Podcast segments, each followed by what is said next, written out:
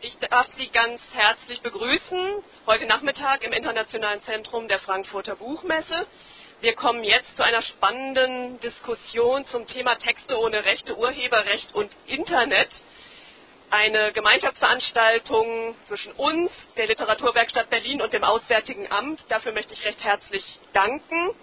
Dieses Podium hat die Literaturwerkstatt Berlin zusammengestellt. Ich danke vor allen Dingen Frau Lange, die Moderation übernimmt Thomas Wohlfahrt von der Literaturwerkstatt Berlin. Vielen Dank. Der wird uns auch gleich unsere Gäste auf dem Podium noch genau vorstellen. Auf jeden Fall begrüße ich Katharina Maracke, Monika Rink, Michael Rüger und Alexander Unverzagt und wünsche Ihnen jetzt eine anregende und interessante Diskussion. Viel Spaß. Danke.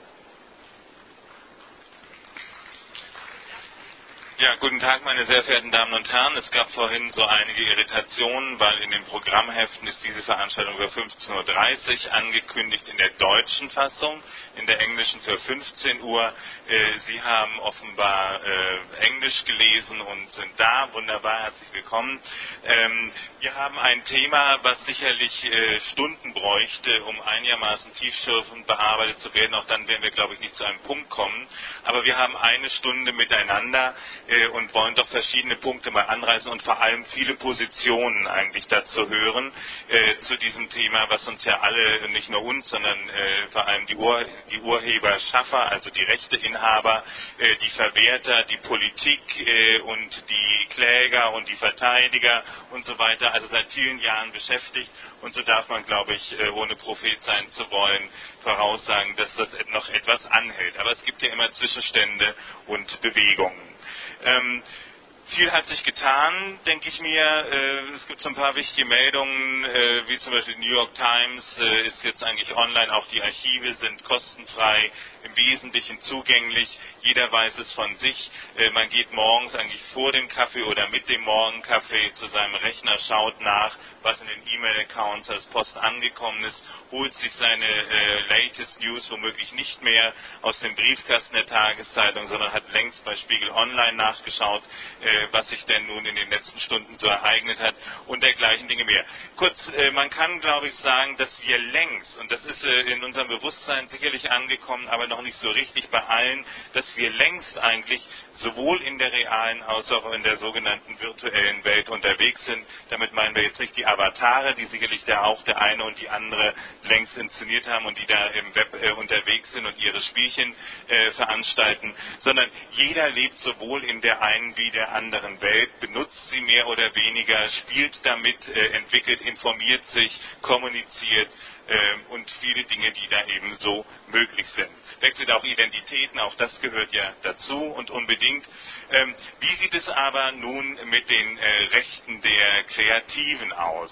Ähm, auch da, da hat sich eben äh, sehr, sehr viel verändert. Ich habe, und ich stelle, weil wir nur diese eine Stunde haben, meine, meine Gesprächsteilnehmerinnen und Teilnehmer mit Positionen vor.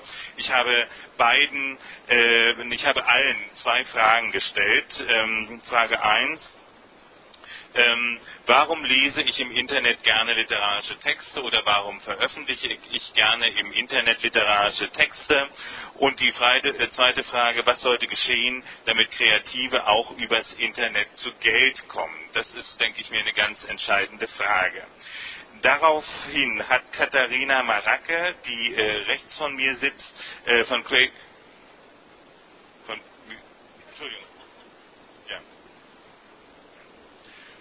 äh, geantwortet, äh, warum Texte im Internet, um ein großes und sehr breit aufgestelltes Publikum zu erreichen. Und auf die zweite Frage, äh, was müssten, äh, müsste geschehen, damit man also da äh, schützend auch tätig ist.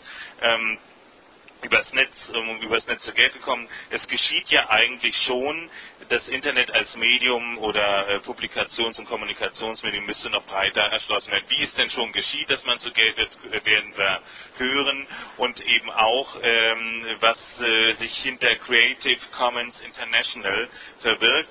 Äh, Katharina Maracke ist äh, Leiterin dieser Agentur oder dieses und dieser Unternehmung, über die sie uns dann auch noch berichten wird. Äh, sie hat ähm, äh, ein Max-Planck-Stipendium erhalten für internationales Patent, Urheber- und Wettbewerbsrecht.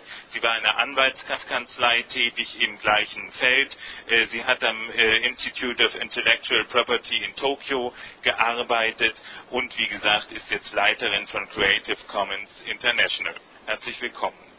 Ähm, nun wirklich rechts von mir Monika Rink, eine der ganz wichtigen Stimmen in der äh, aktuellen deutschsprachigen äh, Dichtung oder in der Dichtungswelt, im Dichtungsgeschehen. Sie ist also Autorin, äh, hoch interessiert natürlich äh, an äh, Urheberrechten, sage ich mal.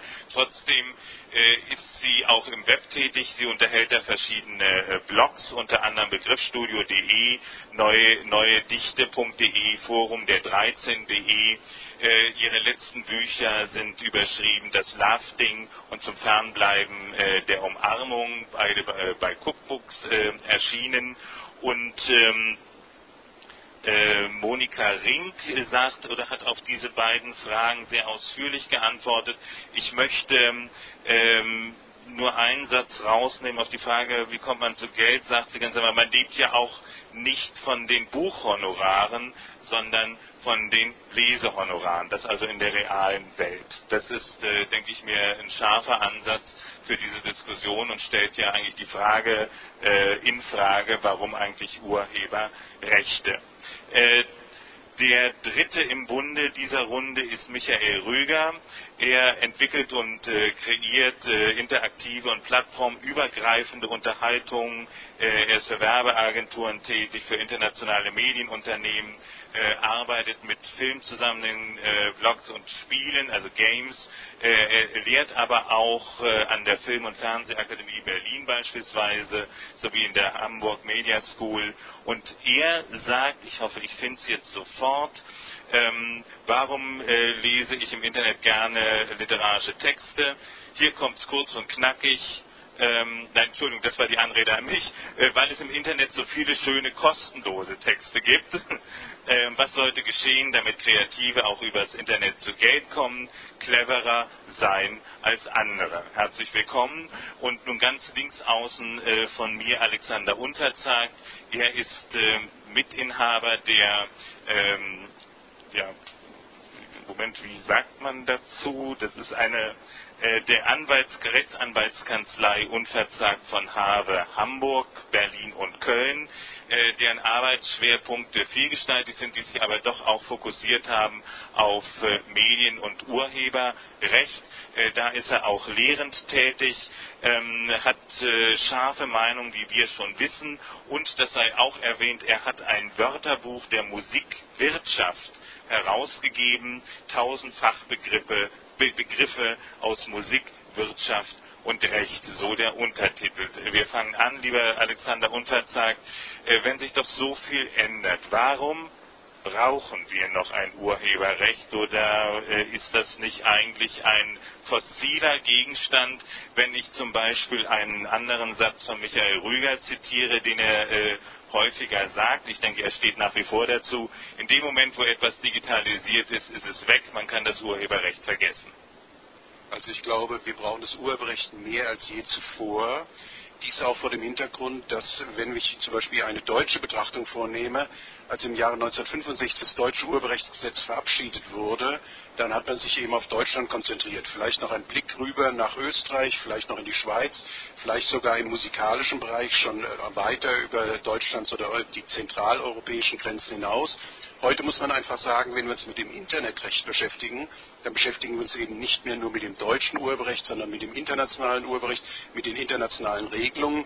Internationale Regelungen gibt es ja unterschiedlicher Art. Es gibt eben auf europäischer Ebene, dadurch, dass wir auf europäischer Ebene einen Gesetzgeber haben, in den Fällen, wo wir keinen Gesetzgeber mehr haben, nämlich außerhalb der EU, gibt es internationale Vereinbarungen, internationale äh, völkerrechtliche Verträge oder bilaterale Vereinbarungen. Das bedeutet, wir brauchen halt ein Urheberrecht immer mehr, weil, um es ganz deutlich zu sagen, und das ist eigentlich schon fast eine Redundanz, der, das Internet ist nicht ein rechtsfreier Raum, sondern ist natürlich ein Raum, wo auch die Urheberrechte respektive die urheberrechtlichen Bestimmungen gelten.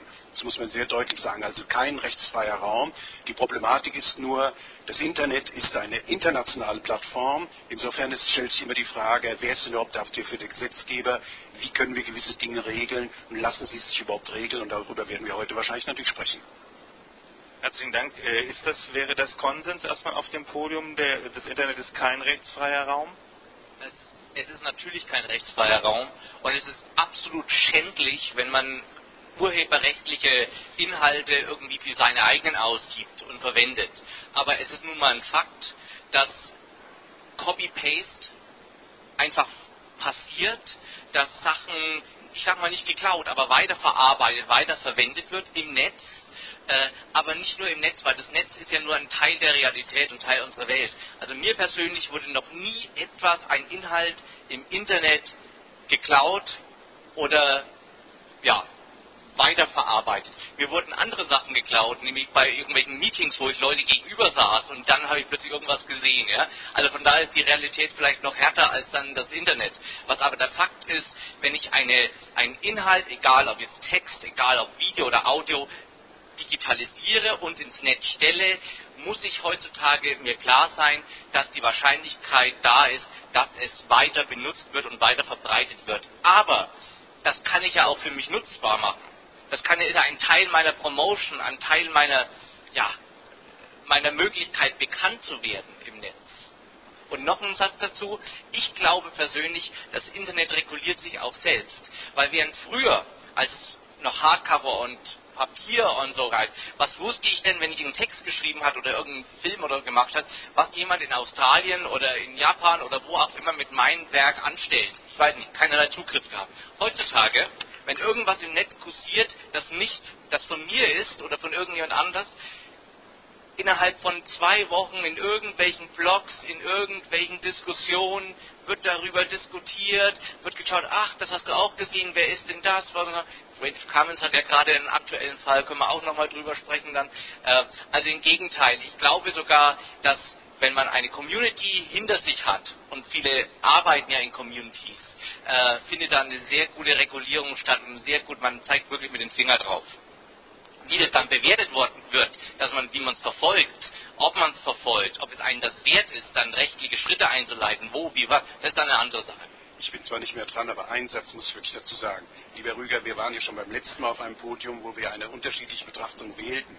Ich stelle immer nur fest, und die Frage muss gestellt werden, wann verdient dann noch der Urheber im Netz, wenn er wirklich seine Rechte weggibt und im Prinzip auch von anderen verarbeiten lassen kann, insbesondere auch noch vor dem Hintergrund, dass eine Namensnennung oder ein Zitatrecht im Prinzip auch ins Leere läuft. Also wir müssen da schon einen gewissen Riegel vorschieben, es sei denn, wir wenden uns dem Netz zu und sagen, es ist eine vollkommen neue Plattform, wo wir im Prinzip sämtliche Regeln neu treffen müssen, internationale Regulierung und im Prinzip eigentlich sagen, es ist ein Floating Market im Internet, wir müssen uns an Regulierungen respektive an Gesetze nicht mehr halten. Halte ich aber für problematisch, einmal unter Rechtssicherheitsaspekten und unter finanziellen Aspekten. Jetzt halte ich meinen Mund. Das ist eigentlich genau die, äh, äh der, beste Moment, um an äh, Monika Rink weiterzugeben, die ja nun äh, Kreative ist, die Gedichte schreibt, äh, äh literarische Texte schreibt, die damit auch ins Internet geht. Also es gibt diese Hemmschwellen nicht mehr und diese Angstszenarien wie noch vor etwa zehn Jahren.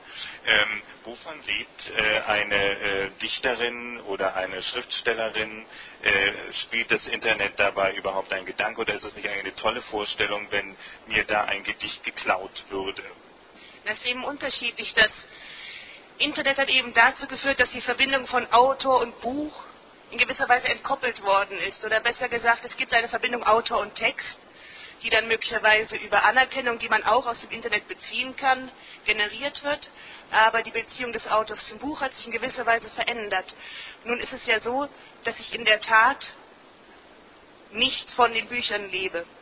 Also die Buchhonorare sind vernachlässigenswert. Natürlich ist das Buch an sich insofern wieder günstig, weil es das Ticket, die Eintrittskarte den Literaturbetrieb nach wie vor darstellt.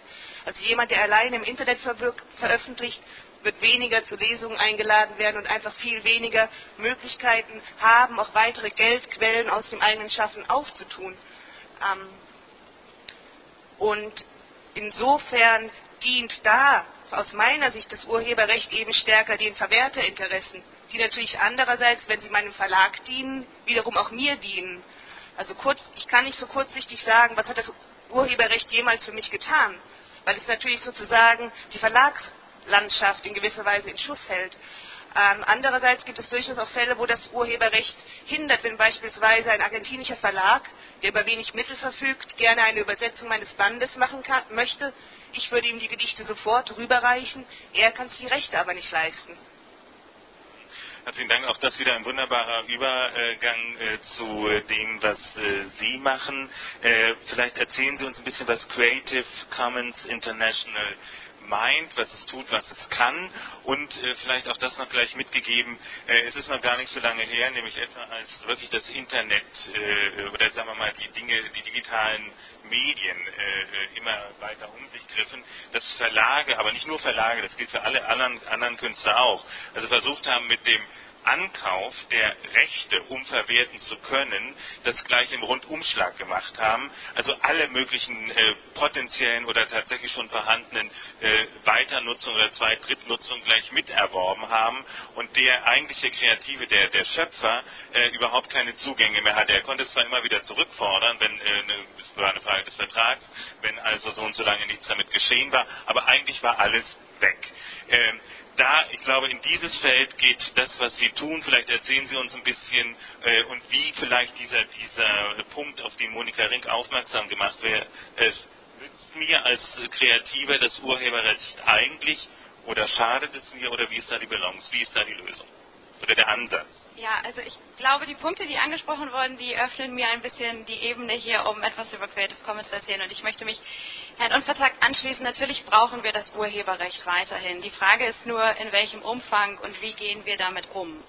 Und ähm, wenn ich höre, wie eine Autorin quasi von ihren Einnahmen lebt, wenn sie auf Lesungen ist oder wenn äh, andere Kreative ähm, Verträge für sich selber aushandeln, dann ist das eigentlich genau der Punkt, wo Creative Commons eingreift. Und zwar ähm, ist Creative Commons, äh, ich glaube 2001, gegründet worden mit der Idee, dass das Internet eigentlich frei bleiben soll für einen freien Austausch von Inhalten. Und zu diesem Zweck haben wir ähm, Standardlizenzverträge oder Standardlizenzen entwickelt, die man benutzen kann, wenn man ähm, Texte, Bilder, alle möglichen Inhalte im Internet veröffentlichen möchte es, ist eben, es geht eben genau darum, dass das Internet kein rechtsfreier Raum ist. Und um eine gewisse Rechtssicherheit zu wahren, ist es wichtig, dass man sich überlegt, was möchte ich eigentlich damit erreichen, wenn ich was im Internet publiziere? Welche Rechte möchte ich vielleicht einräumen? Welche Rechte möchte ich vielleicht behalten?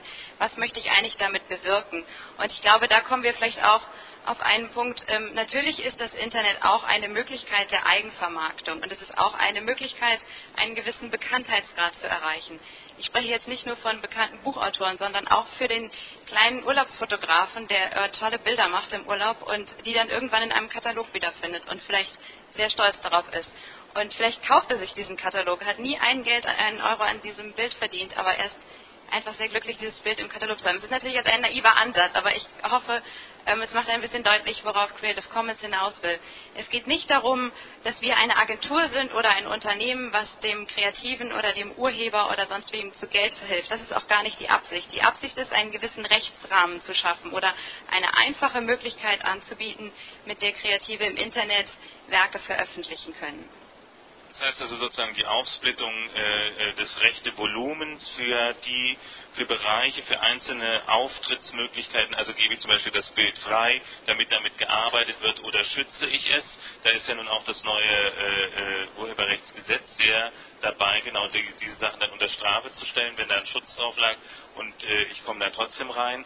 Äh, also ganz einfach nicht mehr äh, alles, also wenn man wenn man selber tätig ist und wir haben im eigenen Haus zwei Beispiele, das ist die lyrikline.org, wo Sie also 440 äh, Autoren hören, lesen und Übersetzungen äh, verstehen können und wir haben das Poetry Film Festival, den Zebra. Äh, und wenn man da äh, Filmemacher fragt, wie ist das mit den Rechten, wir würden gerne eine DVD haben, dann, dann haben die 100.000 Nebenrechte, die eigentlich nicht geklärt sind. Äh, oder in dem Moment, wo sie produzieren, nicht geklärt sind. Und das setzt natürlich, wenn man damit arbeiten will, einen Boost an, an äh, Abfragen und äh, äh, ja, Zustimmungen oder Geldforderungen äh, voraus oder hat es zur Folge, sodass man eigentlich die Hände davon lässt. Und das sind dann Verhinderungssysteme. Das ist so das Feld, in das Sie reingehen? Genau, das ist genau der Punkt. Also wenn ich jetzt zum Beispiel, ich habe mir ganz kurz die Seite angeschaut, lyricline.org, ich, ich schaue mir die Gedichte an, ich bin begeistert, aber ich weiß eigentlich genau, gar nicht genau, was darf ich damit machen. Darf ich es mir ausdrucken? Darf ich es einem Freund geben? Darf ich es irgendwo? Das weiß ich aber gar nicht so genau. Wenn ich jetzt mal als naiver Leser quasi daran gehe, ähm, Creative Commons würde jetzt die Möglichkeit bieten, in dem Moment, wo man sagt, okay, ich möchte diesen Text unter eine bestimmte Lizenz stellen, ich möchte vielleicht den Nutzern erlauben, ähm, das zu verwerten, zu verbreiten, aber ich möchte vielleicht nicht, dass sie es bearbeiten, weil es mein Gedicht möchte nicht, dass da irgendwas anderes draus gemacht wird. Man kann also bestimmte Möglichkeiten wählen, was darf damit gemacht werden und was nicht. Und dazu gehört auch zum Beispiel, was ein brisantes Thema ist, die Entscheidung über die Frage, darf äh, damit äh, kommerziell was gemacht werden. Also darf ich, möchte ich sozusagen die, das Recht zur kommerziellen Verwertung einräumen oder möchte ich das vielleicht behalten, was dann auch zu wunderschönen sogenannten Businessmodellen führen kann, dass ich sage, okay, ich möchte vielleicht im Internet etwas veröffentlichen, aber ich behalte mir das Recht zur kommerziellen Verwertung vor. Das heißt, jeder im Internet darf vielleicht mit meinem Text äh, beliebig verfahren, es ist alles Mögliche damit machen, nur eben nicht kommerziell. Wenn er was kommerziell damit machen möchte, muss er mich ansprechen und wir können einen gesonderten Vertrag aushandeln. Äh, ich dachte mir schon, dass das natürlich bei Juristen äh, sofort alle möglichen Emotionen äh, weckt und tatsächlich kam pünktlich der Finger von Alexander Unverzagt. Ich will vielleicht kurz mal einen Fall bringen, der mir gerade letzte Woche auf den Tisch kam. Ein, es wird ein sehr interessanter Blog betrieben, und zwar äh, auf einem künstlerisch-wissenschaftlichen Bereich. Dort werden sehr anspruchsvolle Beiträge ins Netz gestellt Jetzt kam der Blogbetreiber auf die Idee zu sagen, ich möchte daraus ein Buch machen. Aus dem einfachen Grund, weil von etwa 2000 Beiträgen sind etwa 150 so qualifiziert zu ganz bestimmten Wissenschaftstheorien etc. Und da stellte er sich die Frage, darf ich das? Und kam natürlich zu uns, oder beziehungsweise kam zu einem Juristen und gesagt, darf ich das? In Deutschland würde natürlich jeder Jurist sofort sagen, der sich halbwegs auskennt, es gibt einen sogenannten Zweckübertragungsgrundsatz, der besagt, dass die Rechte so weit wie möglich beim Schöpfer beim Kreativen verbleiben. Jetzt fängt es ja aber erst an. Das bedeutet, man müsste ihm ganz klar sagen, nein, du darfst, jemand, der einen Beitrag in einen Blog reingestellt hat, will damit sagen, ohne dass es einen Vertrag gibt oder was auch immer, ich möchte nur meinen Beitrag in den Blog reinstellen. Für eine weitere Verwertung, da sind wir bei der merkantilen Auswertung, für ein Buch gebe ich natürlich nicht die Rechte. Schon fängt Herr Dr. Wohlfahrt an und sagt natürlich, aber das ist ja hochkompliziert, da müssen x Verträge eingeholt werden oder abgeschlossen werden. Vollkommen richtig, aber in einer derartigen Situation gibt es eine ganz klare Situation nach deutschem Urheberrecht. Das Schweizer und Österreichische Rechtsdurch war vergleichbar. Andere Normen in anderen europäischen Ländern sind ähnlich. Auch zum Beispiel in Indonesien. Das indonesische Urheberrecht hat auch gewisse Elemente, die ähnlich sind wie das deutsche Urheberrecht, nämlich im Zweifel zugunsten der Kreativen, also für den vermeintlich Schwächeren.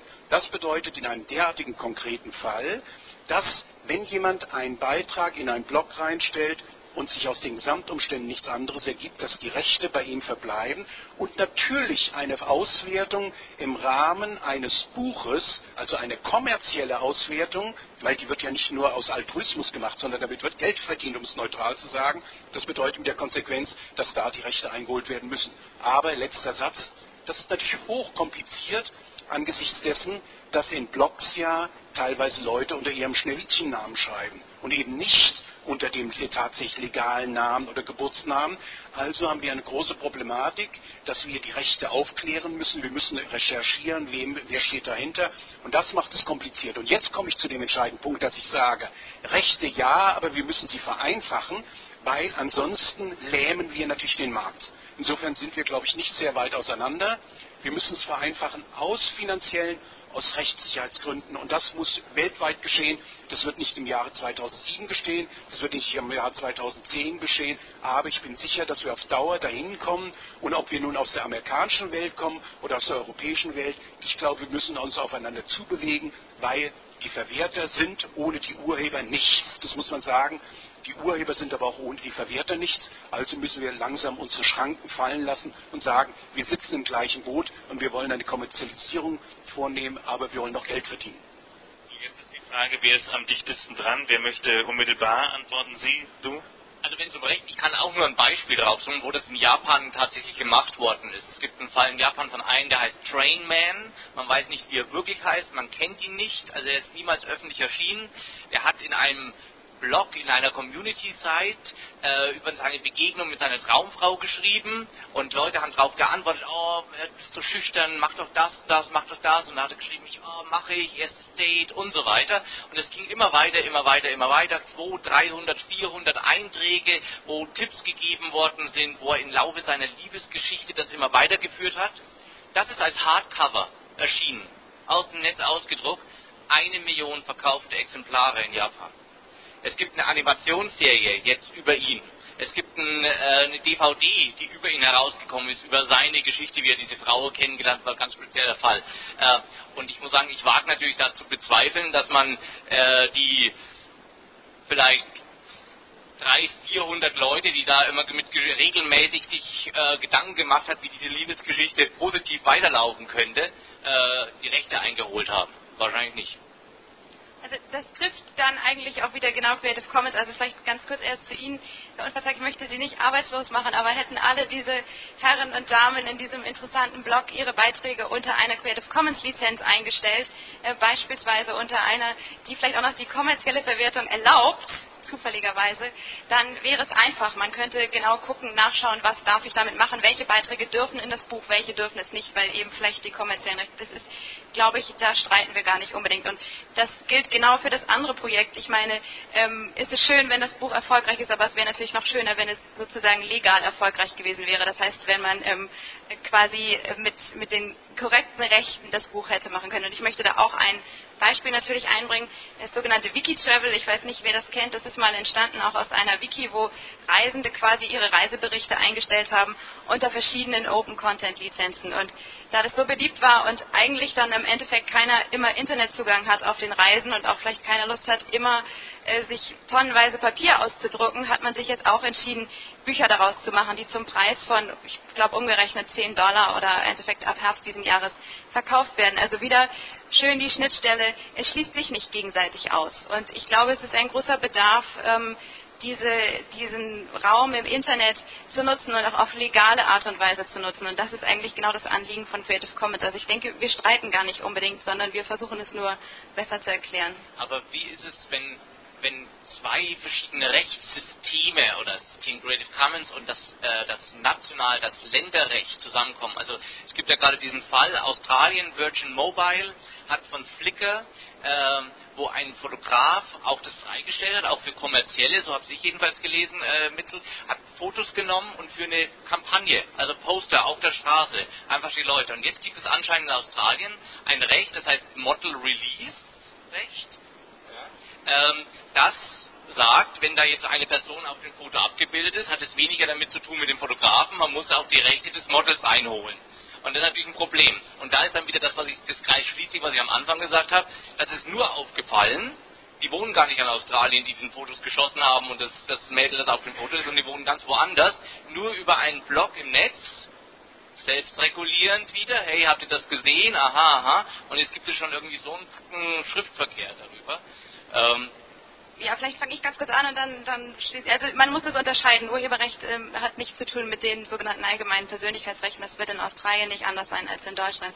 Ähm, von daher geht der Fall ein bisschen an Creative Commons vorbei. Creative Commons ist auch involviert, aber auf einer anderen Ebene sozusagen. Ich glaube, die Klage ist noch nicht eingereicht, um es auf den aktuellen ja, Stand zu bringen. Interessant ist, dass der Chef von Flickr, den, der ja damit betroffen ist, in Anführungszeichen, weil es über seine Webseite gelaufen ist, weil die Fotos auf der Webseite draufgeschrieben, in dem Blog geschrieben hat, naja, ähm, wende dich doch einfach mal an Virgin Mobile, vielleicht bekommst du ja Telefone umsonst oder Verträge umsonst. Nette Idee einer außergerichtlichen Einigung, würde ich sagen.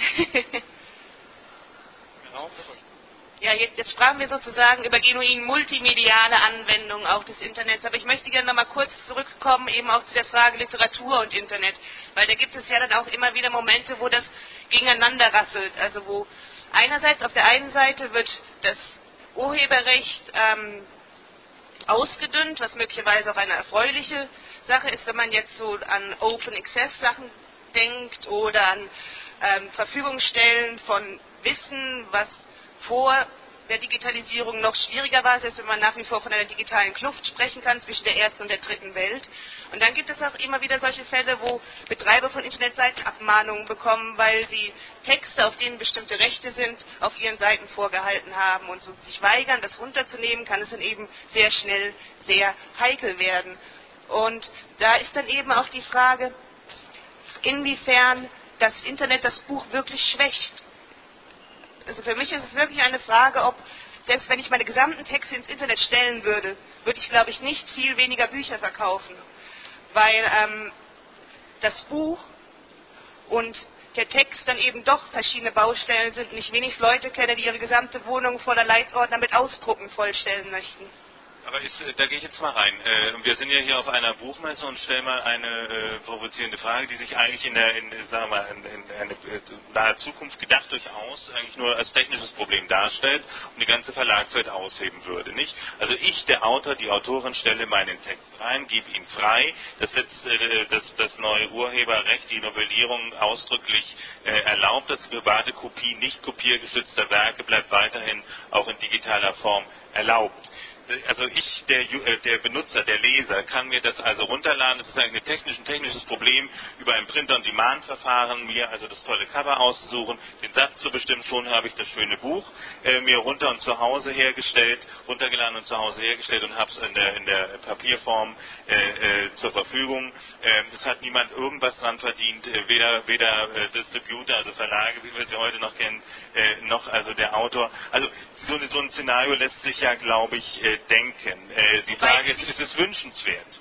Es ist mit Sicherheit insofern nicht wünschenswert, als ähm, dann keinerlei Lektorat mehr gemacht werden würden. Es würde nicht mehr gefiltert. Dann wäre sozusagen der Buchmarkt wäre ein Abbild des unendlichen Schundes, den man eben auch im Internet finden kann. Also, und das wäre dann sozusagen auch gerade die Attraktivität des Buches, was ich bei mir, also was, was meine Wohnung teilt, ähm, wäre dann auch nicht mehr gegeben von, und ich denke aber, dass diese Attraktivität des Buches, solange das, und ich glaube, es gibt nicht wirklich einen Markt dafür, dass sozusagen jeder sein eigener Buchbinder wird, ähm, und solange das der Fall ist, glaube ich, kann man diese, diese, diese Extremkonkurrenz, wie sie auch manchmal hochgeschrieben oder wie ich finde auch übersteigert wird zwischen Internet und Buch, ein bisschen stärker einebnen. Ja, also ich bin sehr froh, das zu hören. Das bestärkt mich irgendwie auch in meiner Arbeit und motiviert mich weiterzumachen. Ich glaube das auch. Ich glaube, dass ähm, das Internet das Buch nicht ersetzen kann. Denn was mache ich mit, wenn ich Texte im Internet lesen kann? Ich schaue es mir an. Wenn es mich interessiert, möchte ich das Buch haben. Dann gehe ich morgen in den Laden und kaufe es mir.